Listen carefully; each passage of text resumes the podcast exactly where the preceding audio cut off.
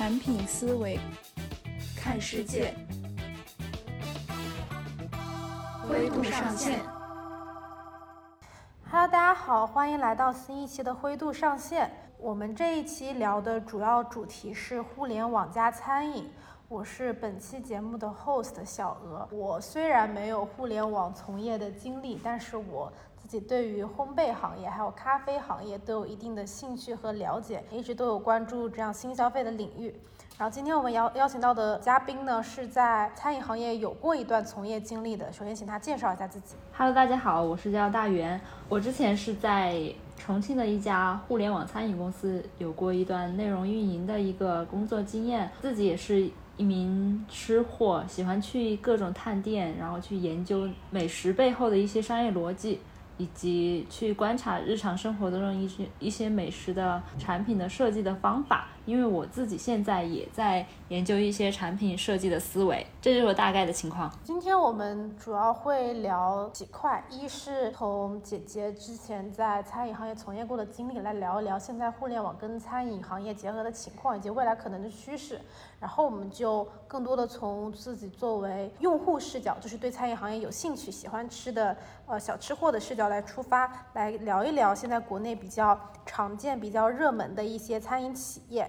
然后再聊一些未来的展望之类的。姐姐可以简单说一下你当时在的那个餐饮企业，它的互联网和餐饮是怎么结合的吗？我当时所在的那家公司的一个互联网与餐饮结合，主要是从渠道和宣传上这两点上吧。渠道的话，主要是因为是三店一体嘛，那包括门店。门店就是堂食，还有就是外卖，以及零售，这是三店一体。渠道门店的话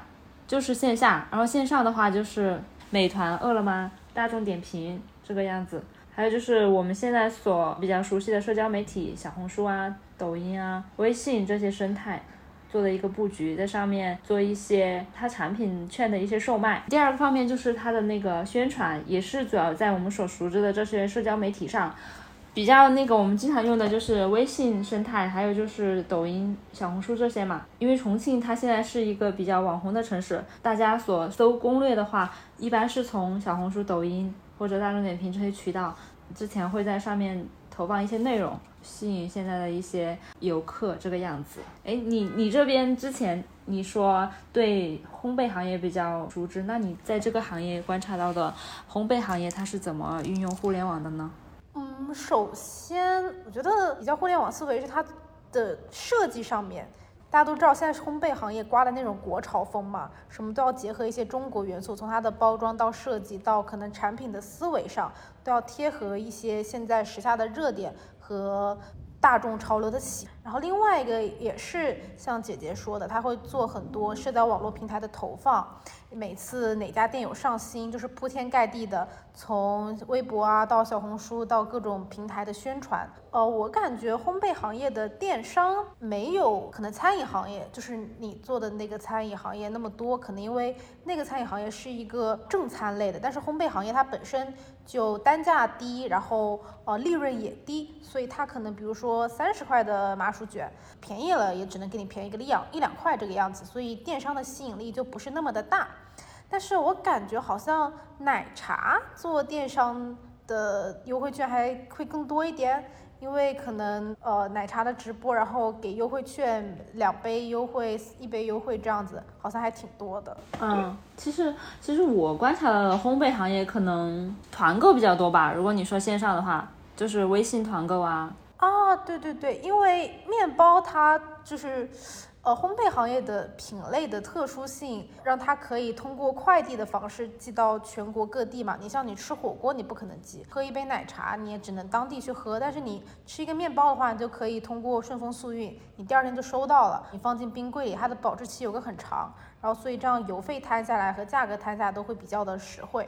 然后还有是，呃，会有那种社区团购嘛。就比如说一个学校、一个社区一起在团购一家面包店，这样子就还挺合适的。对，包括团购，其实这个也有本地生活的部分。本地生活它也可以在抖音上卖一些券，然后去门店核销，是从线上引到线下。就比如说我们经常在生活中看到的那个奈雪的茶，它有欧包嘛，它会在线上卖券，或者它和它的饮料搭配起来做一个套餐券，比如说早餐唤醒你一天的一个早餐的一个套餐券，你去门店核销。哎，我感觉是不是这个逻辑？因为像奈雪啊、喜茶这种店都是全国连锁，每一个城市里它都有很多家连锁店，所以你随便在抖音上买个券，你很容易就可以去核销了。但你像烘焙店，它就算是大的连锁店，也很难做到，比如说跨市或者跨区，可能一个一个城市也就那么五六七八家，所以它的核销的难度会比较大，所以它更多的不会通过这样的渠道去做推广。嗯，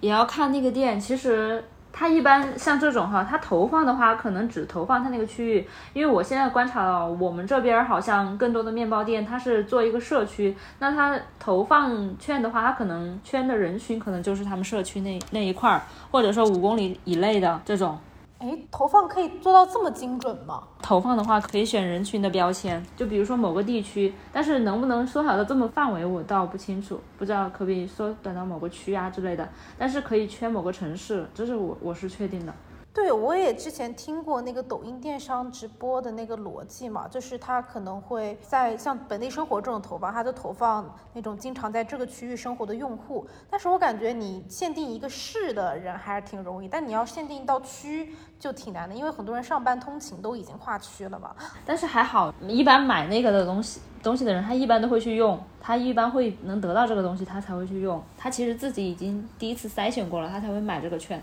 哦，你想，如果你在抖音上买，你不可能是买国外的某一个券吧，或者是很远的一个地方的一个券，你也会买你们城市的，你可以到达的地方。啊，对，但是我经常会，比如说买了我忘记用，然后过一段时间它自动退款了。对我也是，因为它它那个是可以自动退的嘛，它就打消了你这个。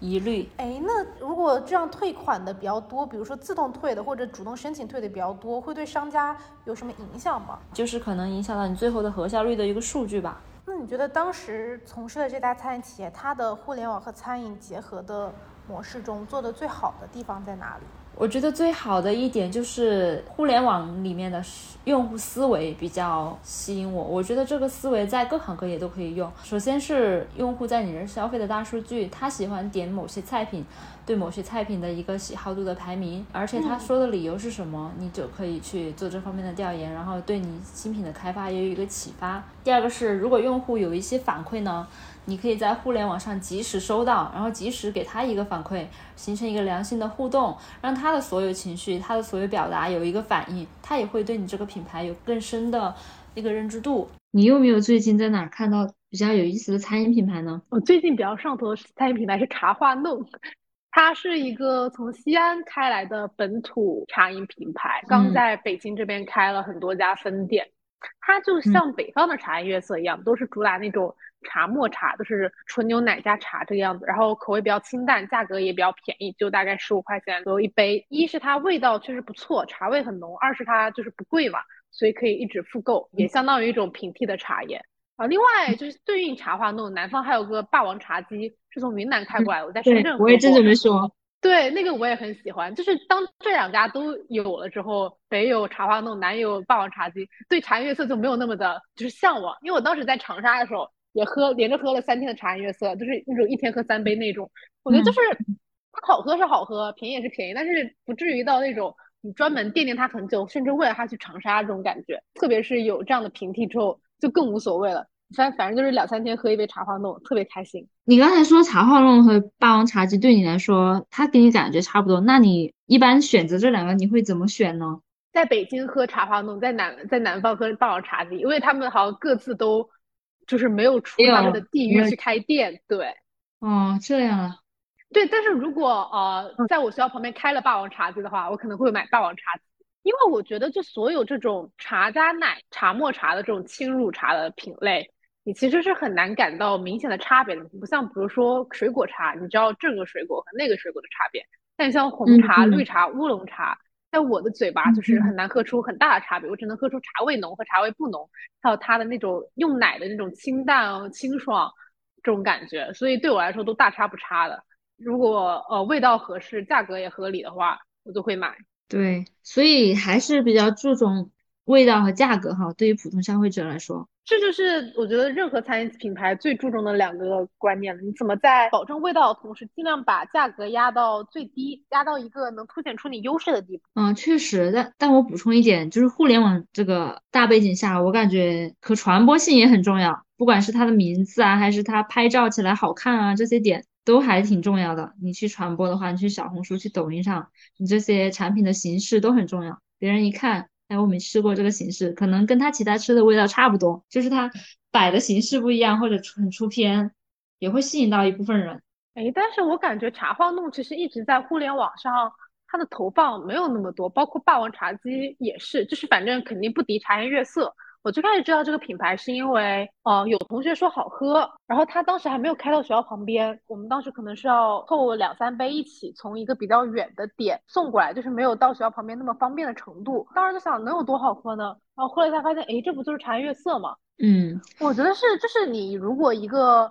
餐饮品牌，你做的品类确实非常的优秀的话，它确实早晚都是会被大众知道的。特别像现在，呃，社交媒体那么发达。当然，你通过去加速它，比如说你主动的去进行一些投放，也会加速它的传播。但是你如果不把你自己的本来的东西做好，就算你被传播了，你回来可能就是本末倒置，反而会形成不不太好的影响。确实，还是产品第一，传播只是它的一个锦上添花的一个东西。所以，互联网也是给餐饮企业带来了有好有不好嘛。你一方面通过互联网进行了更多的露出，你扩大你的受众群，但另一方面，如果你自己产品做的不好，你通过互联网过高的拔高了用户期待，他反而吃上你的东西的时候会更更失望，会对你的品牌形成不好的印象。对对，所以说你一个企业要做产品的时候，第一是你要产品一定要做的非常的硬，这是你的拳头产品。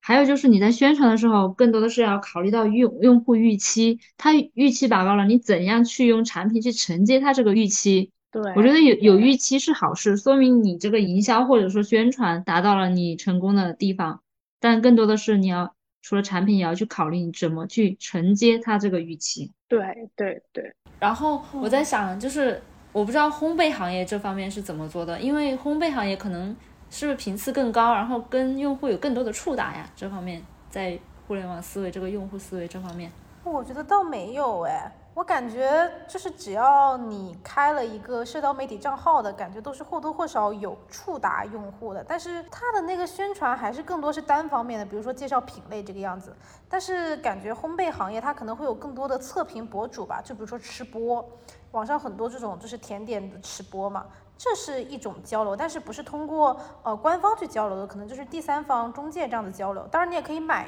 博主去测评，但就不会那么真。一般大家喜欢看的还是那种无广自费的这种吃播嘛。你说这种是单方面的的输出吗？用户的反馈这边博主也会去分析吗？因为对于烘焙这种东西，每个人的味觉的喜好和感知还是差别挺大的。像火锅这种东西，辣你很明显能感觉到，而且你也对于它有一个稳定的预期，你知道一个火锅大概是什么样的东西。但你像烘焙这样子，现在这个出新的速度，过两天就出一个什么，呃，可颂啊，什么蛋挞呀这样的甜点，而且国人吃这种西点的历史也没有传统的中国菜那么悠久吧，它对于很多品类还处处在一个形成认知的阶段，所以说一般都是从官方去介绍给他这个东西应该是什么样子，由官方去定义。用户提出意见的这种渠道，还有被改进的可能性都不太多，而且还有一个是你烘焙的配方都是一定的嘛，只要你官方定了那个配方之后，你很难说因为一个人、两个人的反馈你就把它改掉嘛。就算很多人觉得甜品甜啊，你也不可能说降糖度，因为有些人觉得它不甜，有些人觉得它很甜，对吧？大概是这个意思，我觉得。所以说，就是烘焙行业的这些口味，它是有自己的坚持的，是吧？就是不会因为某一些人的。反馈而做一些调整，我觉得“坚持”这个词有点说的太美好，就是它有一个固定的配方吧，只能说，而且它一旦定了配方，就要大规模在各大门店投入生产嘛。然后又是一炉一炉的出，所以它精确到每个人这样细化的体验是很难。其实你去吃菜也是同样的道理啊，有的店做的咸，有的店做的甜，只不过是因为人在其中的作用还是挺大的。如果你能跟老板关系打得比较好的话，你就专门去做他的主顾，然后你每次吃说什么老板我不要那么咸，我不要那么辣，还是可以的。但是你像烘焙，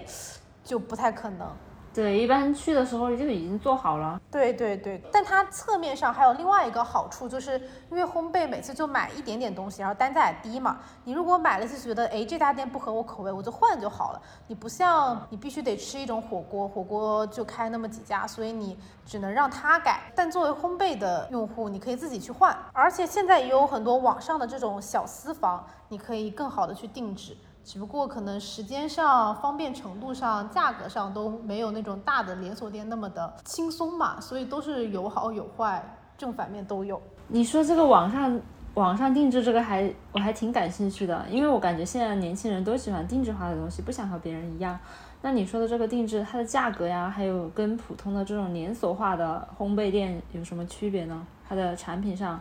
包括它投放的互联网渠道。呃，首先定制会分为挺多种的，一种是只是那种小私房作坊，没有那种比较大的实体门店，但它还是一个小的工作室这个样子，然后有一些稳定的客户，有一些稳定的自己的产品，这是一种定制。然后它的那种品类一般都会比较的特别，比如说什么潮汕猪肉饼碱水，什么鹰嘴豆呃牛肉碱水，反正就是你在线下一般门店中根本可不可能买到的东西。他会通过比较这样小体量的呃私人作坊，通过网上的形式去把它卖出去，但是它的品类都是固定的，也有自己熟悉的配方。这种一般也是他会有一个自己的账号或者一个自己的网店，通过像小红书啊、呃微博啊这样的媒体去进行一个宣传。然后烘焙圈里它有一个软件叫微店，然后里面有这样的。碳水圈子，喜欢烘焙的人会在上面发一些产品和吃后感这样的东西，然后小红书可能你刷的多了之后，它还会主动给你推，这样就是一些主要的推广渠道。但是我觉得这种推广渠道还是比较的原始，就是比较的看缘分，你碰到它呢就碰到，还有很多是通过呃微信的口口相传，你好友再推荐给好友，再推荐给好友这个样子，就难以形成规模化的宣传。另外一种就是真的很私人定制，从口味到什么含糖量到那个具体的配方。呃，每一层我是要这个味道无了，还是那个味道无了，它都有自己的定制，那出品就更少，然后它可能价格会更贵，然后会花费的时间也会更长，因为每个都要精细到个人，对，确实是比较难操作的。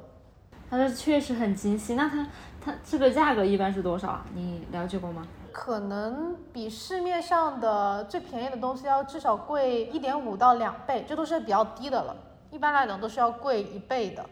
但是因为有些人他确实是必须得吃这个东西，像那种呃糖尿病人士啊，或者说有特殊饮食偏好的人，他不能吃一些烘焙行业常见的甜点，所以他只能通过这种渠道。哦，那这种渠道它承载的就是那种小众群体的一一些功能性需求。对，还有比如说减肥的人想要去吃低糖的甜品，对，糖尿病的人想去吃无糖的甜品，然后还有那种比如说肤质过敏的人，他得无麸质饮食，嗯。所以感觉听你的描述，烘焙行业还是比较圈偏一个小圈层的一个传播，是吧？就是大众的传播还是比较少。大众的传播也有啊，像大家现在非常熟知的，呃，虎头菊、默默、鲍师傅，这都是烘焙行业比较大众的呃品牌了，我觉得。但对他们主打的就是更面向大众的甜点嘛，一般人能接受的口味。对，这种连锁化的，就是。它的品牌效应曝光比较多，就是私人定制的话，这种预预成本这些可能就是在小圈层做一个传播，做一个口碑传播。对，还有一个小圈子的问题，是因为烘焙行业它的产量有限。我自己在家烤蛋糕的时候，感觉一个蛋糕就要烤一个小时，你可能一天也就做那么七八份。但是他把那个单价的利润提上去之后，也是能够他一个小作坊的正常运行的这么一个逻辑。嗯嗯，如果他开始就决定要做小而美的，可能确实，如果你订单太多了，也承载不过来，反而会影响用户的体验。对对对。你刚才说那个茶饮的话，据你所观察，它用的互联网结合更多呀？就包括我们所熟知的瑞幸，我觉得说不上多还是少吧，只能说茶饮比烘焙更好宣传一些些，因为烘焙在目前国人的认知里还是处于一个下午茶或者早餐这样的品类，很少人会把它当正餐。但是茶饮你是可以一天喝两杯，你早上喝一杯咖啡，下午喝一杯奶茶，然后晚上可能再来杯饮料，就是你一天可以多次消费，所以它更容易。被传播也更容易接受进入大家的视野，而而且茶饮的出新速度也会相对更快一点点，有很多原料你随便堆，然后你往里加不同的料，它都是一个全新的茶饮嘛。你不像烘焙，你这么多年过去了，还是在什么肉松小贝上面味道翻新。嗯，是不是因为茶饮太卷了？茶饮都做成了八宝对粥。对，茶饮太卷了。我看去年喜茶不是平均两周就要上一个新品嘛，但今年速度变缓了，我也不知道为什么，是是想不出来了吗？就有时候你那些你出的太多，反而不一定大家都喜欢。但是他们经常会下架一些我觉得很好喝的东西，这就让人很烦。你可以给他反馈啊，因为他们有反馈的渠道嘛。我想，因为互联网思维反馈渠道也是很重要的。比如说你觉得这个不满意，你可以反馈给他。有一些产品经理他会看，但我感觉是越大的这种餐饮企业，不无论是茶饮啊，还是正餐，还是烘焙，就是你越难通过你的反馈形成切实可见的改变啊。就比如说，就算那么多人在喜茶下面评论说我想要上哪个款，它可能还是不会上，因为是它涉及到太多的供应，从供应链原料到那个宣传，再到那个门店的上新，哔哩吧啦的。但是你像我之前提到那种小作坊。你甚至可以精确到每一层有什么口味，这才是 真正意义上的跟用户结合的很紧密，但也同时也限定了它不可能扩张的太大。不过这种连锁的茶饮，它确实有自己的考量，包括它门店的一个成本、人员培训的成本。就各方面都要考虑到，还包括你刚才说的，就茶饮就是特别考验它的供应链的稳定性。可能有些水果茶它的季节性比较强，它可能不同的季节价格就会上升。对，所以什么它会有夏天的饮品和冬天的饮品，像 Gaga 的桃子乌龙，我的挚爱，它只有每年夏天的时候回归，因为只有夏天的时候它能买到桃子。是啊，所以这个稳定性也还蛮重要的，它是决定你一个品牌能不能持续。标准化、持续的扩大你门店数量的一个很有力的基础。哎，那说回你之前工作那家餐饮企业，因为它是个正餐嘛，那它在供应链上是怎么做的呢？跟这种像茶饮、烘焙这种比较零食休闲类的品类有什么区别？它的供应其实更稳定。首先是它品类就没有这么有季节性，不光包括它一年四季之产，还有包括你上层你会去想，一定会保证它的。再加上你第三个，你是就就像你刚才说的，就选品上，你产品设计上，你就会想到它的稳定性，你就不会再去选那种不稳定的产品。所以那种不稳定，比如说季节限定的呀，你某个季节才出什么菜呀那种。你可能会作为一个宣传的点，就有时候上，但是你固定的那些菜单、那些菜品、产品还是会比较偏稳定供应的那些产品。诶，那像为什么茶饮企业不选择多一些这样稳定出品的品类呢？非要季节性出新？而像你那种餐饮企业，它呃用户一直吃那种口味粥，它不会腻烦吗？所以它会有一些新品的更替啊，就是它的产品，我觉得这个是考量它这个企业的产品组合吧。我觉得每个企业它都会有自己固定的一些菜单，就是一年四季都有的，包括你说的茶饮应该也有一年四季都有的，比如说那种柠檬水呀，可能一年四季都有。再在这个基础上做它的一个的产品的更新，就是吸引新用户哦，吸引老用户，因为老用户在你那喝太多了。可能需要一些新的产品去打动他，增加他的复购。我觉得是两者都要结合吧。那像你们之前那个企业，它是怎么样去处理用户的反馈的呢？餐饮连锁它一般是门店制嘛，门店的话。你最好处理的话，就是和店长啊、门店的人员反馈到他那一层，然后你的企业它是有一个反应的机制，你门店有这个用户的反馈过来了，你们店的店长就可以去一对一的处理，就把用户的情绪及时消解在第一层，就没有更多的情绪的激化之类的东西。然后这个你把这个收集了，也会作为你日后的一个跟用户打交道的一个经验嘛。那更多的是自己本身就把产品做好。那就会减少这些东西。你最近有没有观察到你们那边有什么比较好玩的呀，或者新的餐饮品牌呀？北京这边倒是一直在有新的，因为我关注烘焙行业比较多，所以我观察到是一直有比较新的烘焙店出现。最近小红书刮的最大的一个风是斯坦福毕业辞职，在上海开纽约贝果。这个在我首页连着刷了三天，这刷到我特别烦。我觉得现在很多餐饮店有一个通病，就是它的营销过分了，还没有上市就先在社交媒体上刮个三天三夜的风，但是你真正吃到那个东西的时候，你会觉得。不是那么个滋味，可能就像你刚才说的，他提前预热，提前把你心理预期拔高了很高，然后你对他期待很高，然后去了又不是跟你想象的那样，这是一方面，另一方面是他确实有一些店的毛病是他太过注重宣传，而忽略了认真把一个产品做好了。就比如说那个纽约贝果，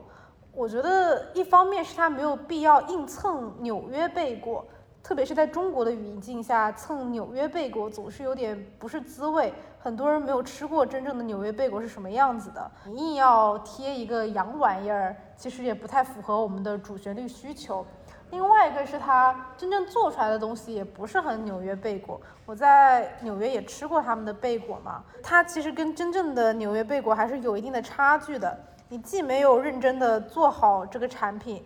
又要硬贴个 tag 让它看起来更有吸引力，我觉得这就完全没有必要。你刚才说这个，我也去了解了一下，就是他们有的人说这个纽约贝格，它最重要的是那边的水，而不是说这个名字。对原材料到制作工艺上，因为贝果作为一个舶来品，呃，还是国外的这种生产技术会比较成熟，然后它对面粉呐，然后补它的那个糖水可能会有一定的要求，可能国内的那个面筋含量、蛋白质含量没有办法达到那个要求，它就没有办法出那样口感的东西。嗯，那你觉得就是呃，互联网赋能餐饮主要是在传播方面吗？还有一些什么别的方面呢？除了传播方面，其实还有它最主要的销售的渠道，它可以直接在互联网渠道，比如说大众点评啊、美团、饿了么，可以直接在上面订外卖或者买它的优惠券或者门店的核销券，都可以在里面。所以外卖也是一种互联网赋能餐饮的模式。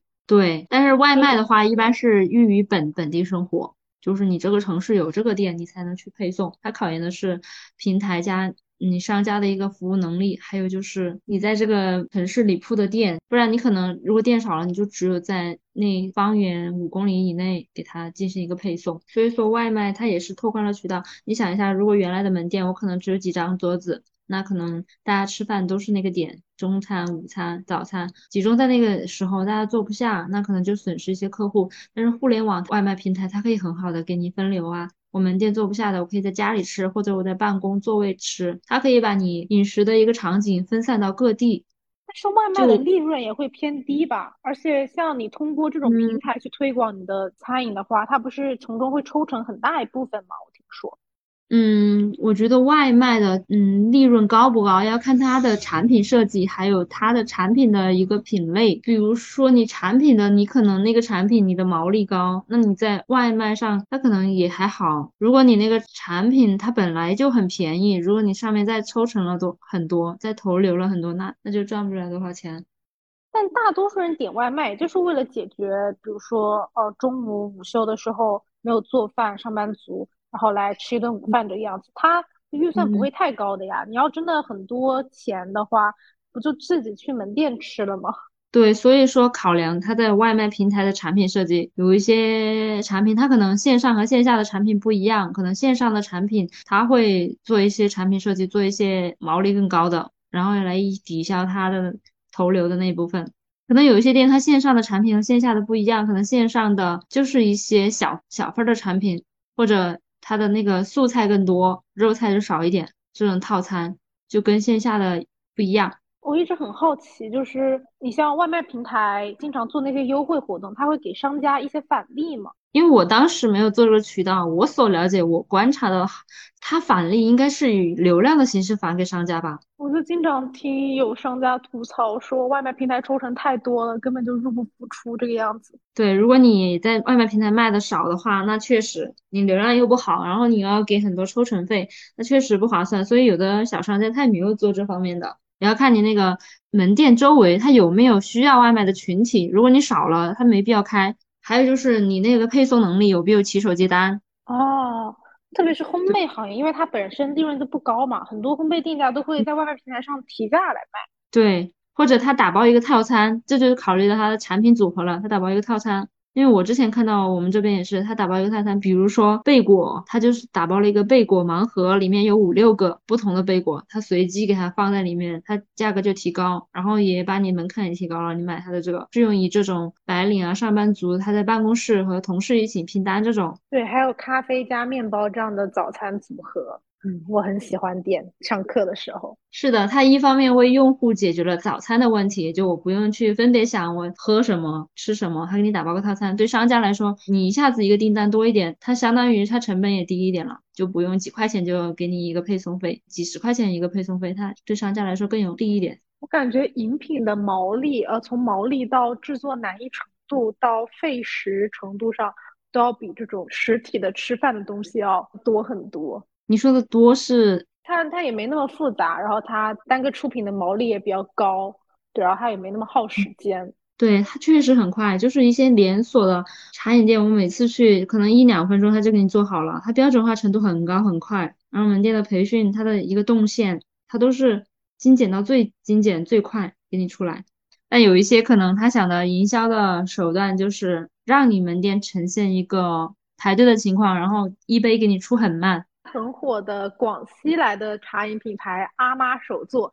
那个我真的很喜欢，因为就是你喝过就会知道是不一样的，因为它所有的从材料到呃出品都是真的是手做，它那个呃米麻薯都是自己打的，虽然它大概三十块钱一杯，但是你喝了就觉得哇真的好好喝，那个那个那个我很喜欢，但它就是繁忙的，确实有它的道理，因为它就是买的人也多，它制作的也复杂。但像北京现在，哦，它不仅开到北京，开到全国各地了。那个很令人吐槽的那个绿袋子烘焙，我不知道你有没有听过。BMC 就它也是门口全都是人在排队，那他是故意让你排队，就他那么多人排队，那他只安排一个人结账。进去之后，你还一定要让小姐姐来帮你拿，然后他们速度特别特别慢，打包特别特别慢。然后他一次就放进去那么几个人，一定要营造出一些排队的假象。哦，他甚至还会雇黄牛来排队，我觉得这种就非常的令人不喜欢。嗯，其实这是一个营销 手段啦，因为我最近也看了一本书，那个小马送讲的营销，就是你新店，你一个小品牌先做起来，你前几天就开始预热，然后你要选一个比较，他说的是最好的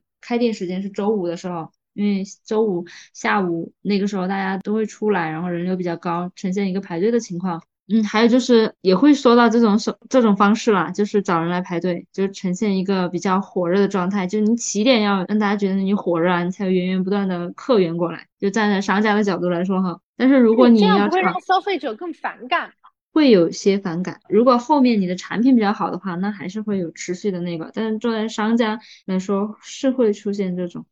感觉就是很不理解，因为我之前一直理解的做生意就是一个呃细水长流嘛。你或许你一段时间会火，但当你热度过去之后，你还是要靠你的产品说话。像这种就真的太败好感了。对，产品肯定是第一位的。姐姐有吃到过什么呃觉得让你真的很愿意复购的比较好的餐饮品牌吗？就比如说像我特别热衷于像跟人安安利阿妈手作一样，你有什么像这样的产品推荐吗？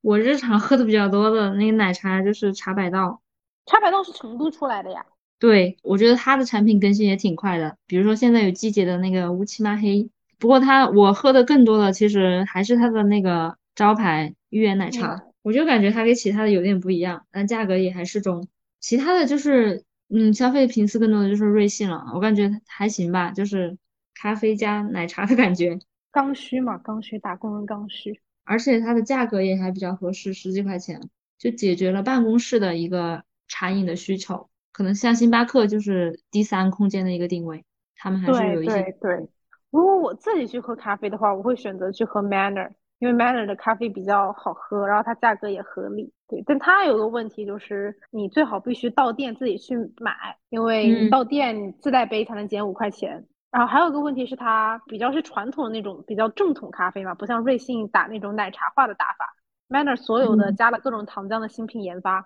我觉得都挺难喝的。它在奶茶化上做的没有瑞幸好。对，瑞幸这方面确实在互联网营销这方面确实挺强的。首先是它的那个私域的一个运营。瑞幸做了私域吗？对呀，它私域就是在微微信生态做的特别好。它微信生态好像据说是有一千多万的用户留存。你想他每天哪怕加了企业微信号，然后加到群里这种，哦，你想他这个随便和，哎，我每天就推广在我的私域，然后我没什么成本，我就写一些内容推到里面，哪怕有百分之一的核销，对于他一千万的体量来说也挺高的。哎，你有加这种微信群吗？一般就每次微微信跟我谈加企业微信拿优惠券的时候，我都是直接点掉，因为我很烦加企业微信。我会去加，因为我会想去了解他们为什么做的这么好，去了解他们的渠道。加了之后，他是会每天给你推优惠券吗？也不是每天，因为他他内容的这个营销，他可能有自己的考量。如果你天天发，也会让别人烦的。主要是在他出新品的时候，还有活动优惠的时候，才会给你推。但出新品的时候，我就算只关注他的公众号或者关注小红书，我都能知道啊。每次有新品之前两三天，小红书就开始有人发了，然后我就很期待。对，就是每个用户的使用习惯不一样嘛。但是你你如果加了他微信，他最先就给你弹出一个，就像朋友聊天的一样，给你弹出一个广告，你那个点开的几率更大。不像那个微信公众号，可能现在的点开率没有以前那么强了，他没时间去翻那些。但如果在你他加了你的好友，你就可以经常第一时间注意到他。所以他在里面就是直接给你点对点的给你发券，他没有中间商赚赚成本啊。对于他来说，他可以把最大的优惠直接给到用户，用户体验比较好，然后他自己成本也比较低，因为他没有过多去投流啥的。你已经是他稳定的用户了，而且不知道你有没有注意到，他也比较特别大的一个动力去推他的这个微信小程序 APP 底层的逻辑都是要沉淀到私域里面去。把它其他平台的用户，包括小红书啊、抖音啊、大众点评各种渠道的都沉淀到它这个里面，然后到时候大家都用它的小程序，然后小程序用了之后呢，已经沉淀它私域了，它再推荐到你去使用它的 APP，你可能更优惠，用的多你就会去它 APP，都是他自己的东西了。对，然后他在里面再给你推他自己的各种生态，比如说他自己的周边产品啊、杯子啊，他其他的一些咖啡包啊，包括他以后不知道有没有考量发展自己的配送渠道这个样子。他都可以在他自己的渠道上做一个运营。说到这里，我想起来，Manner 刚开的时候，他在每个门店都会立一个二维码，让他加入那个就是那个门店的粉丝群嘛。然后我也加了一个，那个群里大概是五百人，就是满群的规模。开始他当时是说会做一些咖啡相关的活动，比如说什么手冲啊、咖啡师讲解这样的活动，但是不知道为什么好像一次都没有办过。对，然后现在那个群里就是。哦，之前水群的人还比较多，可能时间长了，大家也累了。疫情的时候还交流过核酸去哪里做，因为都是本地的那个，就是门店周围的用户嘛。现在就几乎就没人说话，除了那些店员，可能每天发一下上新了什么豆子，然后在咖啡机坏的时候会在里面通知一声说先不要来打咖啡，其他都没有什么用了。我觉得这个就私域做的不太好。嗯，他可能没怎么运营这方面，然后再加上可能现在更多去运作其他渠道吧。但是我觉得瑞幸这方面一直都在运营，包括奈雪的茶也是经常也是这种手法，而且包括说你看抖音，你在抖音上买的瑞幸的券，它都可以直接发到你的你的微信小程序里面。对，这个它也是都在能。啊！我当时都都被震惊到了。这个智能的话，肯定是它不同平台有一些插件的打通。不然他不可能给你弄到这边，也是他对自己私域的未来的一个提前的布局嘛。哎，那像你之前工作的那家餐饮店，他有做这样的私域流量吗？私域的话，在重庆的餐饮行业，嗯，很多都在做，把公域的流量引到私域。一方面是更好的直接跟用户交流，第二方面就是我刚才说的，你沉淀到私域，可以直接在私域推你的产品。如果你产品有什么反馈啊，就可以直接跟用户是通过企业微信的形式，还是拉那种客户群啊？现在主要是通过企业微信啊。企业微信它包括第一点肯定就是先加好友再拉群嘛。它这种群最开始一般都是比较大的嘛，就是天南海北的，只要你在我这儿有过接触，我就把你加进来。但是后面逐渐随着发展的一个精细化，它的群也会变得越来越精细化。比如说我们。是某一个地方的，以这个来细分，或者以某一个兴趣爱好来细分。你以爱好来细分的话，就是更深度的和用户做一个交流了。因为用户他不光是通过这个产品和你连接，一个用户他有很多的需求，他可能除了吃，那我有出行的要求，我可能有其他的需求，可能有嗯家庭教育啊、成长的一个需求。我通过这个跟你连接了，那我以后我一个企业我要发展其他的方面的。商业，我也可以通过这个资源、这个资产和你做到一个第一时间快速的交流。就比如说，很多品牌它会做一个跨界的产品，那我可以直接通过这个呀。比如说李宁，它的跨界做了咖啡店，他有自己的域的话，有自己的固定的粉丝，他也可以在里面直接推。我就没有不像其他新品牌，我还要去慢慢宣传。我这个有自己的固定的粉丝群。那这跟就烘焙店的打法好不一样。我感觉我家的那种小体量的烘焙店，都是通过他的客户群这个样子去推，然后通过一个微信号加很多千人，对你感兴趣的人就通过二维码加你，再通过什么像快腿团这样的微信小程序，然后进行一个售卖。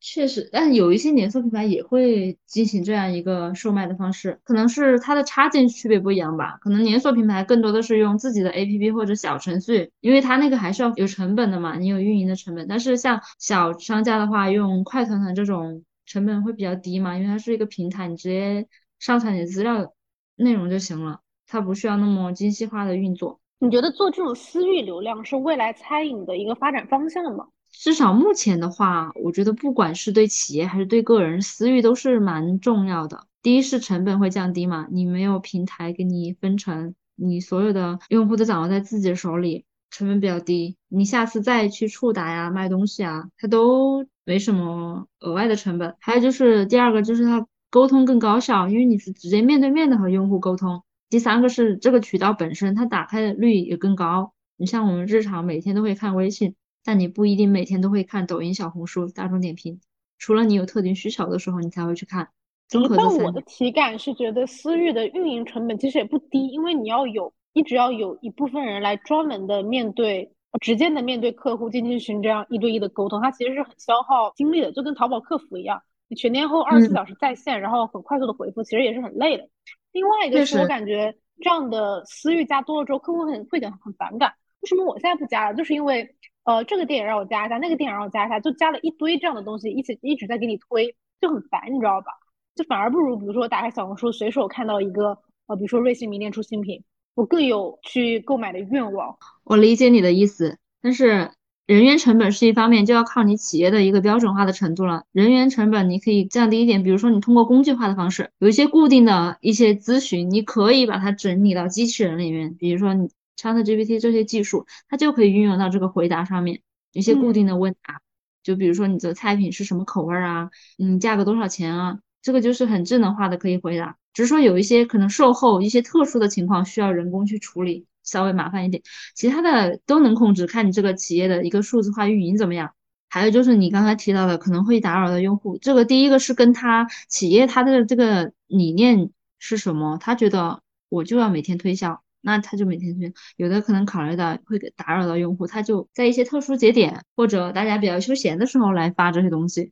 就看他运营的一个思路。还有就是是会出现有一些他不想加或者加了又退了，这也没关系，因为你已经跟他有一次交流了，那也产生了联系了，用户在心里也会有你这个品牌的印象，再加上有一些用户他有这个需求，他就会一一直留在这儿，所以说你多多少少都会有留存率的，这也没关系，没有每个没有哪个平台说加了人他就不损失了，就很正常，就包括你把企业比作一个人。包括你一个人，他都会有多多少少，有时候到某一个阶段了，他会删掉某一些人，或者某一些他被某一些人删掉，也很正常。就是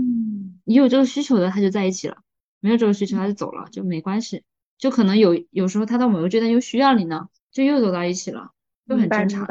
因为别人都在做这个，你别人其他企业都在做这个，有他的私域流量，你没有的话，就可能反正我感觉要提前布局这个东西。特别是在一些公域流量或者一些大平台有些什么变动的话，比如说它突然加高了你提成，加高了你的投流的费用，那你承担不起咋办？你有自己的私域，你还能有一点缓冲，所以商业运营就是尽可能考虑到更多的一些未来的布局。你觉得这种通过互联网去推广餐饮的模式，对于一般的普通的想要可能不仅是从事餐饮行业，甚至是其他行业的创业者？有什么启发吗？嗯，我觉得刚开始的话，我们作为一个小微小创业者，你要学会控制成本。你不会像以前我们可能非非要去铺一个门店啊之类的，你现在就可以运用互联网的方式，你先把你的产品让大家知道，嗯，包装一下在互联网上，让大家知道有你这个产品它是什么形态的。然后通过这样一个低成本，就让大家用户了解到你这个产品。如果你在互联网上卖得好，你再延展到线下，这个样子去推广到线下。像我们所熟知的很多零食品牌呀，呃，三只松鼠啊之类的，他们都是从线上开始做起的，就是从小成本开始做起，然后再延展到线线下，再看店。可能跟他们的那个商业模式有关。他们原来说只在线上销售，包括我们我们所熟知的小米手机，他们最开始作为一个定位是为爱发烧啊，为发烧而生吗？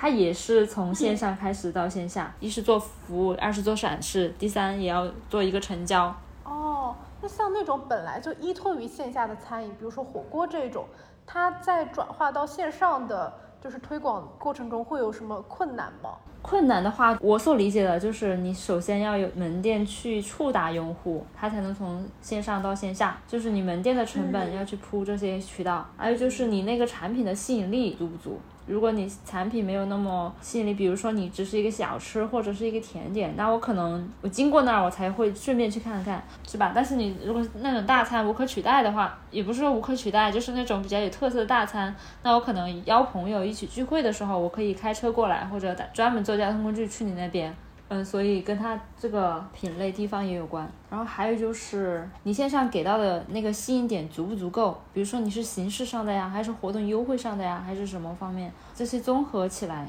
才会形成一个那种从线上到线下，因为你要给消费者一个理由，他为什么要来你这儿？消费者来你这儿，还有他要成本最低，成本最低包括你的距离，包括我到时候消费的一个金额之类的东西，他都会考量在里面的。那你觉得未来呃，互联网跟餐饮的结合会走向一个什么样的可能的发展方向呢？我觉得未来我想象的应该是第一个是拥抱技术。它这个技术，它会体现在我们的各个社交媒体这些渠道上的一些变化。你要跟进它这些技术的发展，更新它渠道的变化，在渠道上及时做出一个你自己的露出，你自己的发声。第二个是逐渐的私域化，你可以把你在平台公共平台上收集到的用户资源转移到你的私域。它第一个是你现在可以低成本的和用户沟通，和用户做一个成交。考虑到更多的未来的话，如果你企业面临一个转型，你产品面的一个转型，你可以更直接的跟用户传达到你这个信息。还有就是你其他新产品的增添，或者你其他产品线的一个增添，也可以在你私域做一个最小化成本的一个传播，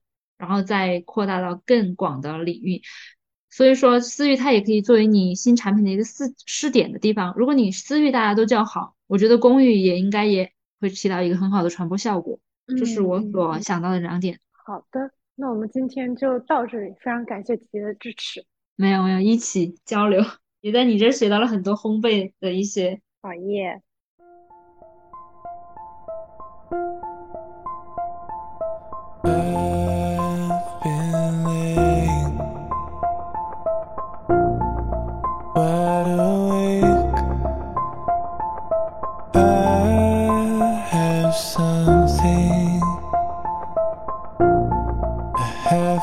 Say.